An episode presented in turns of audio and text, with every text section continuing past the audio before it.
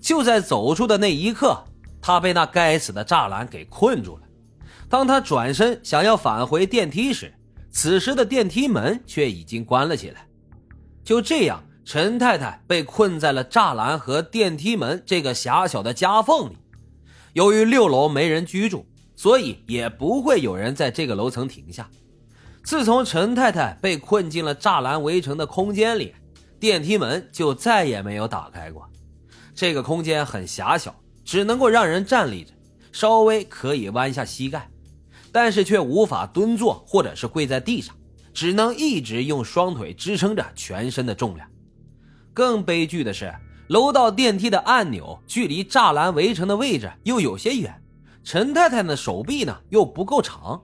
始终都无法够到电梯的按钮，在这种情况下，他只能被困在这个狭小的缝隙里干等着了，无法休息，也不能吃喝补充体力。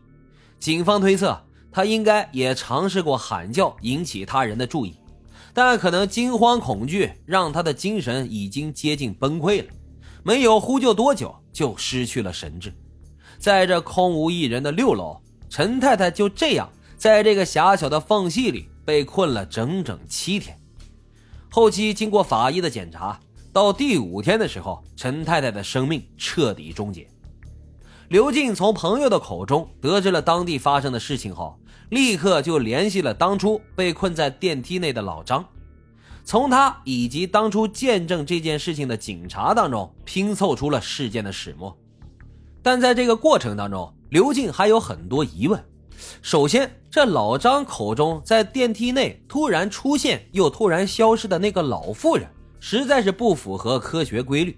他是持怀疑态度的。他猜测，可能是因为当天恰好是鬼节，老张呢又比较迷信，一时头晕眼花没看清楚；又或者他是为了吸人眼球，特意编造出来这样的情节。为了查明更多的真相，刘静在当地展开了深入的调查。而在调查的过程当中，他发现了四个让他细思极恐的地方。这第一个疑点呢，就是这六楼房子的来历。据了解啊，六楼的这户人家已经很久没有在此居住了。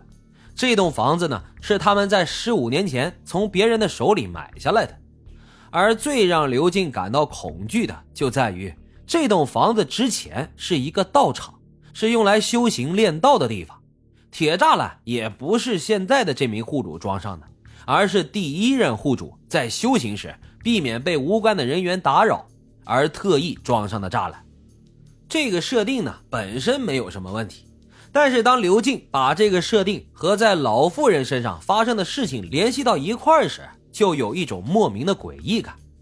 尤其是在后期调查到的资料当中，他发现这并不是普通的道场。而是一个邪教组织活动的地方，他怀疑事情啊远没有表面上看上去这么简单，这其中会涉及到什么风水问题吗？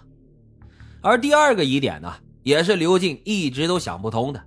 按理来说，这老妇人虽然有精神疾病，但是当她自己生命受到威胁的时候，第一时间肯定会求助的呀。而楼上楼下那些住户。为什么完全都没有听到任何求救的声音呢？为了弄清楚背后的原因，他联合自己的同伴在大厦里面做了一个实验。他进入了之前困住老妇人的那个缝隙当中，并且大喊大叫，而同伴呢走在五楼和七楼之间，测试他们是否能够听到声音。结果证明，两个同伴都是可以听到自己的呼救声的。但那个老妇人怎么会在这个缝隙里活活被困了七天，却没有任何一个人察觉呢？这第三个疑点呢，在于警方公布的实验。警方安排了一个瘦小的成年男子来做实验。当这名男子被困在同样的缝隙当中时，他伸出自己的手臂，刚好是可以够到电梯门的按钮的。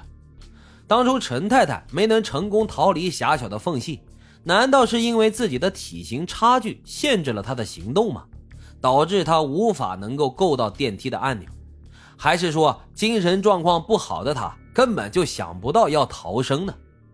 根据警方公布的法医检测结果，陈太太是在被困后的第五天死亡的。而非常凑巧的是，在她被困在栅栏缝隙直到死亡的这段时间内，没有任何一个人摁错到六楼的电梯。而她离世后的第二天，就立马有人发现了她的尸体。看上去这一切都好像是预谋好的一般。还有这第四个疑点，就是陈太太失踪后疗养院和警方的表现。当时的监控录像已经覆盖了电梯。按理来说，当疗养院有人走丢时，警方或者是相关的工作人员应该会想到要探查电梯内的录像呀。但奇怪的是，在陈太太失踪的这段时间，没有任何一个人想起这件事儿。这究竟是疏忽呢，还是别有用心的预谋呢？刘静将自己的调查结果做成了新闻发表了出来。同一时间，与电梯被困相关的新闻也纷纷涌现，霸占了各大媒体的头条，在当地的社会引起了轩然大波。他在新闻当中也提到了私人疗养院和小区管委会的不作为。在事件发生之后，刘静尝试过联系了相关机构，但是他们都没有做出任何的回应，甚至是拒绝了他的采访请求。面对这些风波，他们在事件发生后当起了缩头乌龟，始终不正面回应相关媒体的质疑。这义愤填膺的民众在网上发表了指责的言论，给相关部门写举报信，甚至还到小区的门口进行抗议，无形之中把案件推上了一个更高的热潮。陈太太的家人也正式对疗养院提起了起诉，在一片沸沸扬扬当中。陈太太遇害案开庭审理，警方认定原屋主擅自加装狭窄的栅栏，间接造成了陈太太的离世，应当负责。而现任屋主呢，接房之后没有对不合理构造进行改建，也应当负一定的责任。最终判定原屋主赔偿受害人家属一百万台币，现屋主呢赔偿七十万台币。法院最终裁定的结果。也算是给陈太太和她的家人一个交代了。这轰动一时的电梯遇害案就这样落下了帷幕。刘静心中呢，还是有许多疑问没有被解答，但这案子已经结案了，再多的疑问也只能藏在自个儿的心里了。大伙儿对这起案子有什么特别的想法，也欢迎大家在评论区积极的留言和评论。今天的老白茶馆就是这样，咱们下期再会。